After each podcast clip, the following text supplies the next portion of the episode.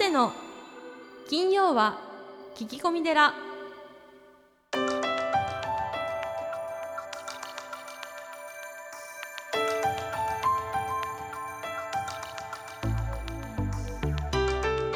ようこそ架空の寺スタジオにお送りする長谷の金曜は聞き込み寺ナビゲーターの南雲もぐなです。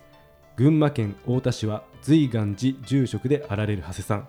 どうぞよろしくお願いいたします。はい、よろしくお願いします。ポッドキャストネームはるきさんです、はい。そもそも檀家というのはどういうものなのでしょうか？え私もあるお寺の檀家になっていますがもともとは親の代にお墓を建てさせていただいたことからお付き合いが始まっています。そのため檀家とはどういうものなのかがよくわかりません。若い方で意識はなくても檀家だったりするわけでその意味がわかるともっとお寺を身近に感じられると思います。うんはい、ということで檀家とは、そうですね。はいあのもともと檀家というのはですね、特定のお寺に所属して、えーお寺を支援する家のことを言います。ダーナパティというサンスクリット語から来た言葉で、えー寺やあー僧侶をですね援助する庇護者ということですね。あのー檀家の方がこう総裁、まあ、お葬式とか供養のですね一切をお寺に、えー任せる代わりに、まあ、お布施として経済支援をおいただくというのが、あのー古来言われている檀家制度と言います。はい。ちなみにですね、ハスさん聞きたいんですけど、はい。もし僕が檀家になりたいっていうふうになったとしたら、うん。どういうふうにするんですか？あのーまあ、お寺さんによってみんな違うんですけども、はい。えーいろいろなお寺がありますね。あのーそのままあすぐ檀家さんにしてくれるところもあれば、はある一定の、いはい。おまあ、修行というかそういったものを貸しているはい。お寺さんもありますね。だからこう毎月の座禅会には1年間来てくださいとかですね。あの1年間のその法要に参加して、えー法話をきちんと聞いてください、みたいなねはい、があったりしますけども、はい。実際はその 江戸時代にですね、ええ。ー江戸幕府がキリシタン禁制を名目に、えーその収支別の台帳ですねこれを作ることを法制化して、えー檀家制度というのがこう日本中に広まったというふうに、えー言われてます。はい。あのーうちのお寺ではですね実は檀家という言い方はしなくて、あそうなんですか。はい。まああのー憲法では宗教は自由ということが保障されてますので、はい。でもあの家って宗教を持たないじゃないですか。ははい、それなのでうちは男信徒という言い方をしてます。はい、であの男徒さんと信徒さんという2つの、えー区分けがありまして、うん。まあ、男徒さんの場合はですね、まあ、あのうちの随願寺の教えを信奉して、えー葬儀その他の法要を住職に委託する人うん。また寄付を含め、えー運営費を負担する個人、で信徒さんは、えー随願寺の教えを信奉し、一時的に葬儀以外の法要を委託する人。はいまた時に寄付をする個人という2つに分けてますね。はい檀家の中にもいろいろな区分けというかあるんですね。うん、あの日本の一番、まあ、僕がこう海外で布教をしてて日本に帰ってきてはい一番こうおかしいなと思ったのが 自分で宗教を選んでないっていうところですよね。つまり南雲もぐな君もはいお父さんがどっかのお寺の檀家だったりすると、はいそのまま自動的に檀家になるじゃないですか。まあそういうパターンですよね。ええそうするとその自分で選択していないので、うん。そのどうしても弱い。うん。ですね。はい、だからうちの場合は、まあ、お父さんが亡くなられたりしても息子さんが継ぐ時も、うん。うちのお男信徒になりますかっていうことを選択してもらってますへね。ーはい。じゃあその人の意思をちゃんと確認して,、であのなると言ったら、えーダントにするという形ですね。うんはい、だからいろんなお寺さんがあるので、はい住職さんにお聞きになった方がいいと思います。そうですね。わ、はいかりました。いありがとうございます。はい、さあそして今月のゲストはですね曹洞宗薬王山東照寺のご住職飯島慶道さんですねはい、ではハッさんスタンバイの方お願いいたしますはい、よろしくお願いします。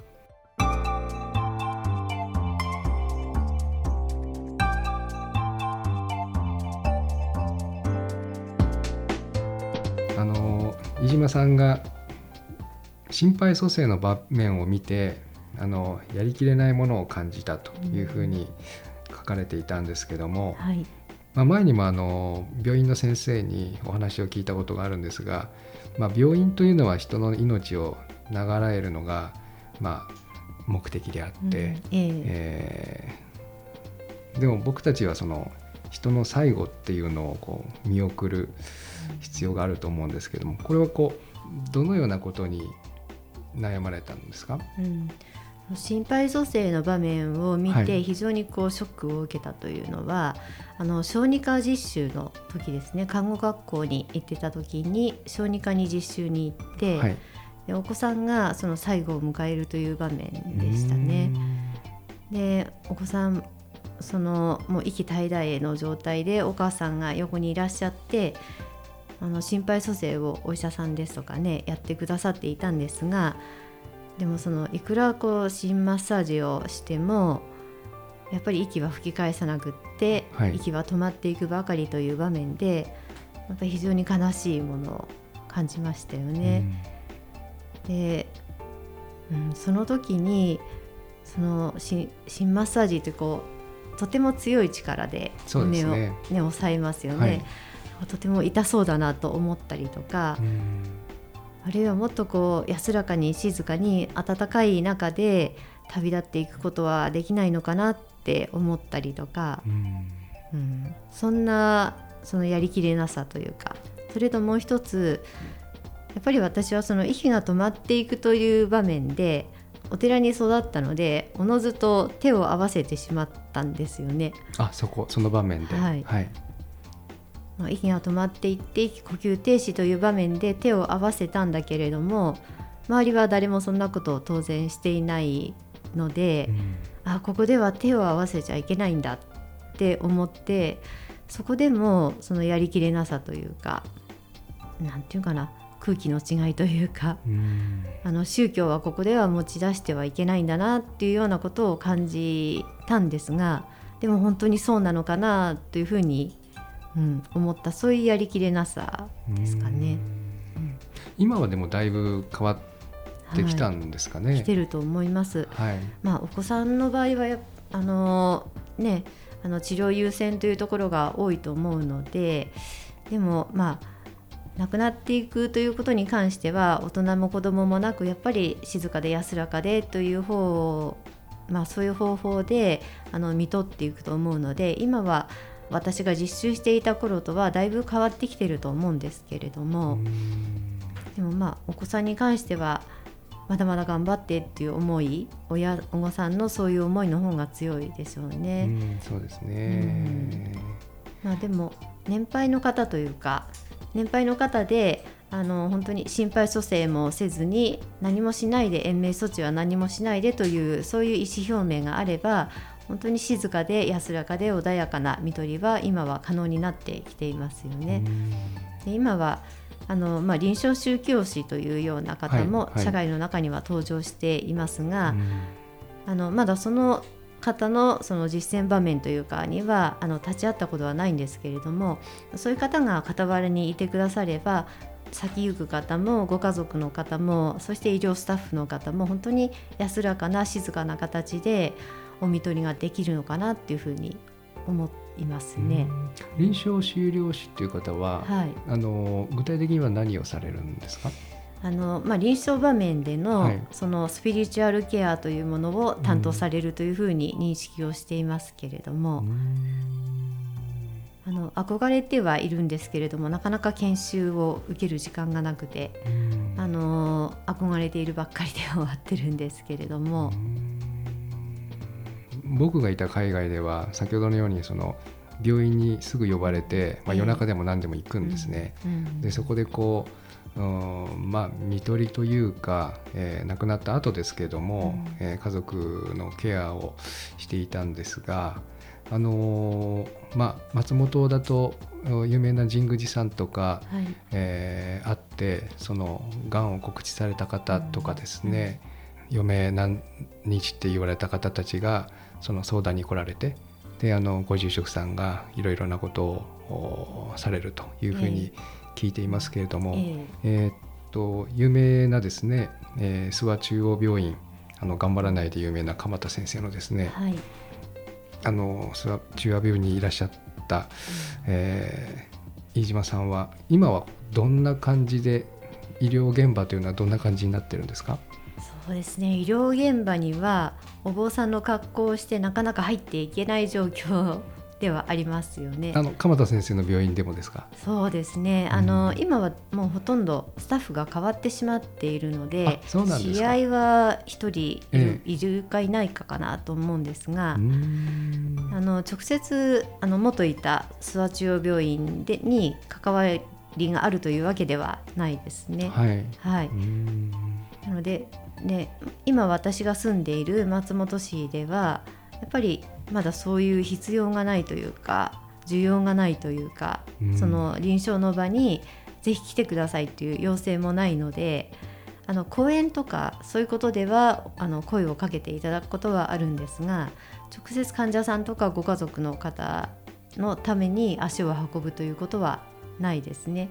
逆にそういう方がお寺に来てくださることはありますよね。んはい僕はあのハワイでは毎週病院とか老人ホームに、えまあ、呼ばれ呼ばれてというか、うん。まあ、自分から行ってまして、うん。であのすごくいいなと思ったのは病院の一番いいパーキングですね。ええ。ここお坊さん専用のパーキングがあってえそこはあの駐車車代取られないんですよ。はい。だからやっぱり社会があの非常になんていうんですかねそれをこう必要とされているんだだなっていう、のがなるほど、え。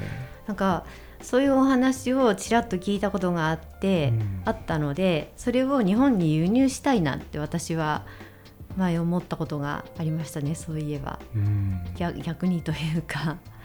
仏教国であるというか、ね、仏教のあの信仰している方が多い日本でなぜそれが普通にできないのかなっていう非常に不思議なというか、うん。ん。僕はあのあるあの病院の先生に週末の患者さんのところに、えーそのキリスト教のねええ。牧師さんはよく来るのに、うん。お坊さんは誰も来ないって言われてうんあの恐縮したんですけども、うん。もっと本当はあの行っていいんだと思うんですうね。ん。はい。なんかその日本はあのなんていうかなお坊さんはお坊さんが来るのはまだ早いっていう病院にお坊さんが行くと、うん。そう言われてしまう社会なのかなっていうふうなまあそれはありますよね、ええまだまだありますよね。でそれとあの仏教に対する信仰っていうよりは医療信仰の方が強いのかなと思って。だあから仏教が医療信仰に負けているのかなーと思ったり。でもかといって病院だけでその死にゆくことの全てをササポートできるとは考えられない。実践をしていてもやっぱりここでお坊さんいてくれたらいいなっていう場面は多々あったので、うん。なんかこう病院ももうちょっとこうあのなんていうかなあの、まあ、カード口というか門戸を広げてくれてお寺さんももうちょっと歩み寄る風にをししていけばもっとこう終末期医療の現場というかが変わっていくのかなっていう気はするんですが、そうですね、ええまずその週末のおなんですかね。し週末医療のご家族の方がお寺に電話しようっていうことがまずイメージさできないっていう、うんのありますよね。そうですね。うん。そこはやっぱりお坊さんが電話してくれていいんですよというか、うん。電話をしてくださいっていうふうにこう呼びかけていくところからうん。始まるのかなと。そうですえね、えあのその先生がこう本当は亡くなる時にうん。お坊さんにこう、えーお経を読んでいただきながら亡くなる方と遺族の方が、まあ、家族の方がえありがとうありがとうって言いながらね。で手を取り合いながらうん。亡くなるのが理想だよねって、言ってたんですけどうん。まあ、そのグッドタイミングで呼べるかどうかっていうのがね、うん。えいやでもそうやって考えてくださるお医者さんがいてくださることは素晴らしいことですね。ー。うん。日本ではなかなかありえない、うん、ような気がします。うん。日本だとそういうものも全てもう医療医療側がやるから宗教者はいらないよって考えまあ極端な話。ええ。そう考えてるお医者様も結構いらっしゃるような。うん。はい。まあ実際そう言われたことがあって私も。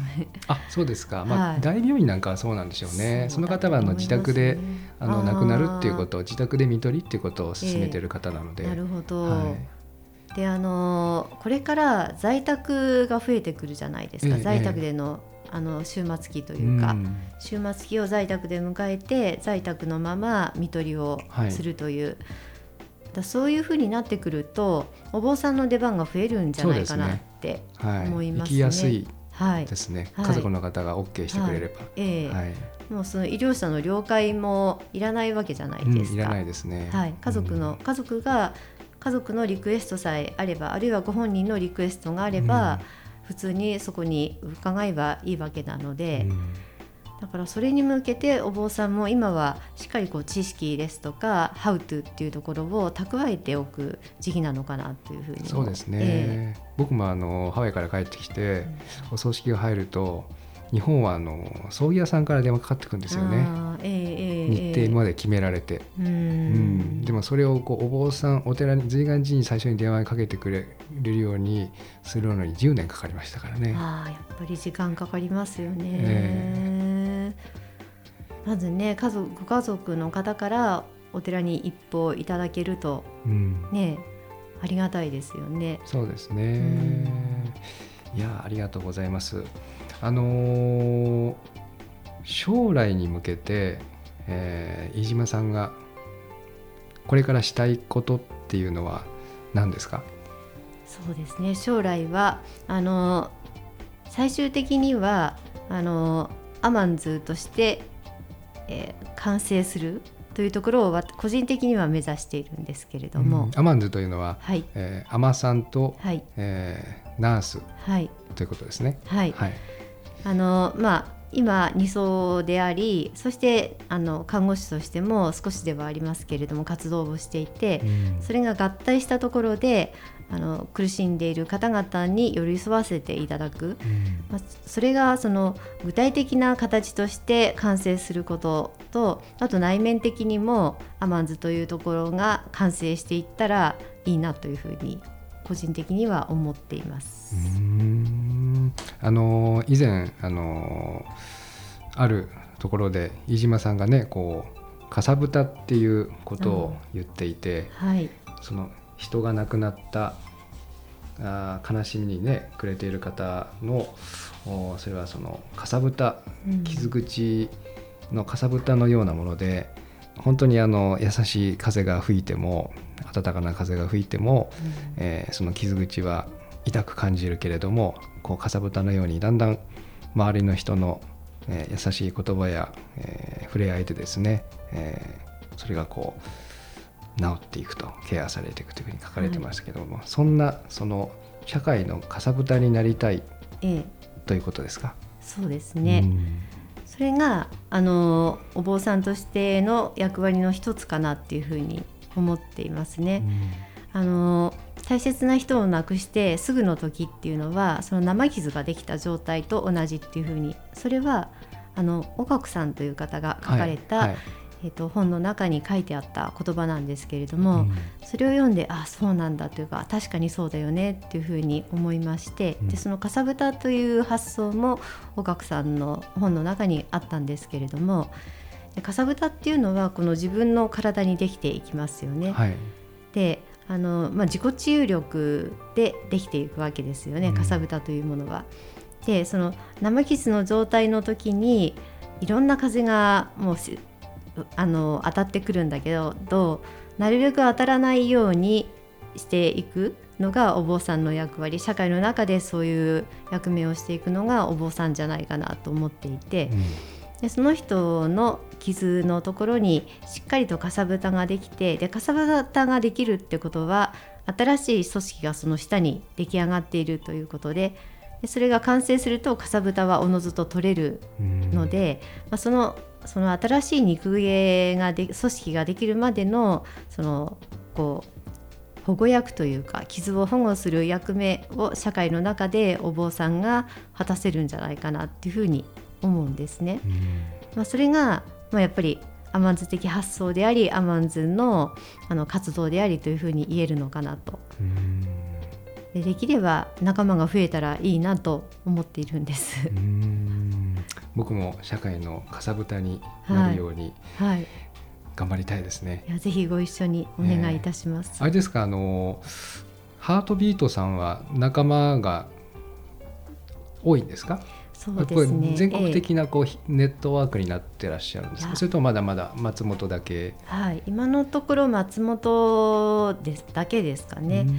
あの先ほど子供を亡くした親の会タンポポの会というのが松本にありますというふうにご紹介いただいたんですが、はい。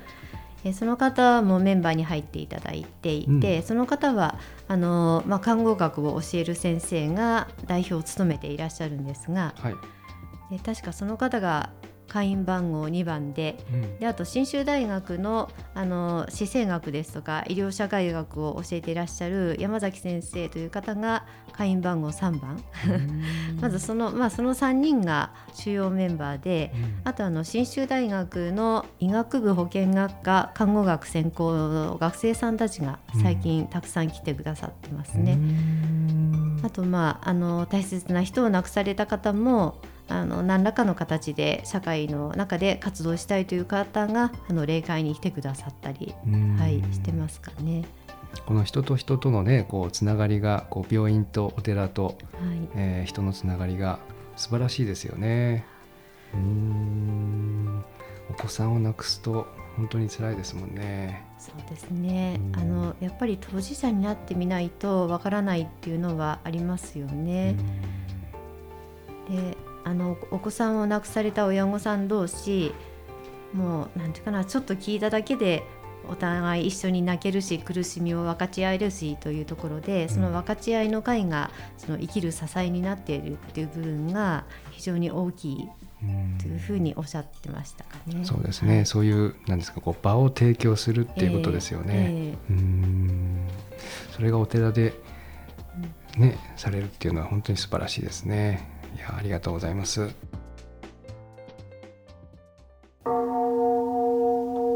ずずずずいがんじ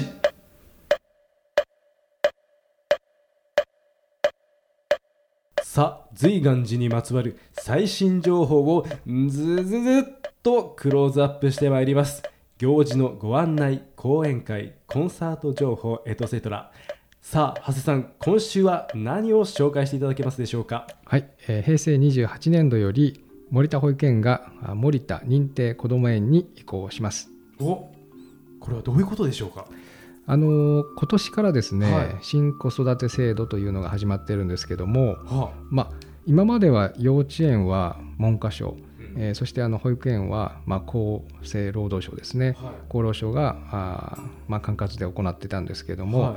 えー今もう一つその認定こども園というまあ、枠ができまして、まあ、幼稚園は3歳以上のお子さんをお預かって幼児教育をする場所で保育園はその保護者がですね、えー仕事や介護出産などで子育てができない、はいはい。お子さんを、えーまあ、福祉、えー事業として預かる、まあ、目的が違っていたわけですよね。はで最近はその幼稚園と保育園の境がですね、まあ、うちもそうですけども幼児教育をしたりい。しているのでその両方の機能を持つ、うん。まあ、認定こども園うん。という制度が、えー誕生したんですね。あそうですか。うん。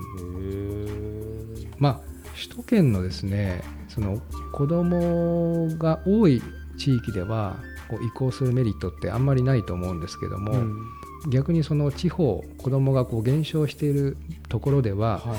えー移行するメリットは結構あるんですね。う。ん。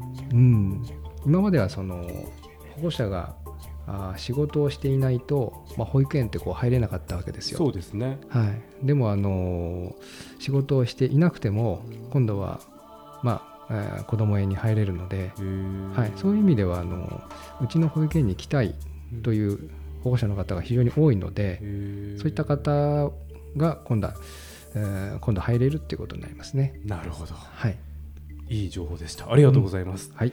以上ズズズ随願寺でした。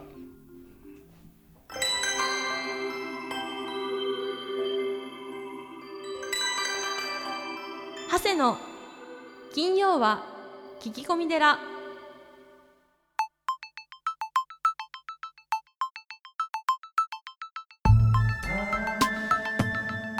の金曜は聞き込み寺いかがでしたか？この番組ではリスナーの皆様から随時お悩み相談メールを募集しています僧侶の長谷がゲストとともにすっきり解決メッセージは随願寺のホームページ内よりお悩み相談メニューをクリック URL は www. 随願寺 .com www. 随願寺 .com ですそれではまた次回も未知なるテラスタジオで合唱。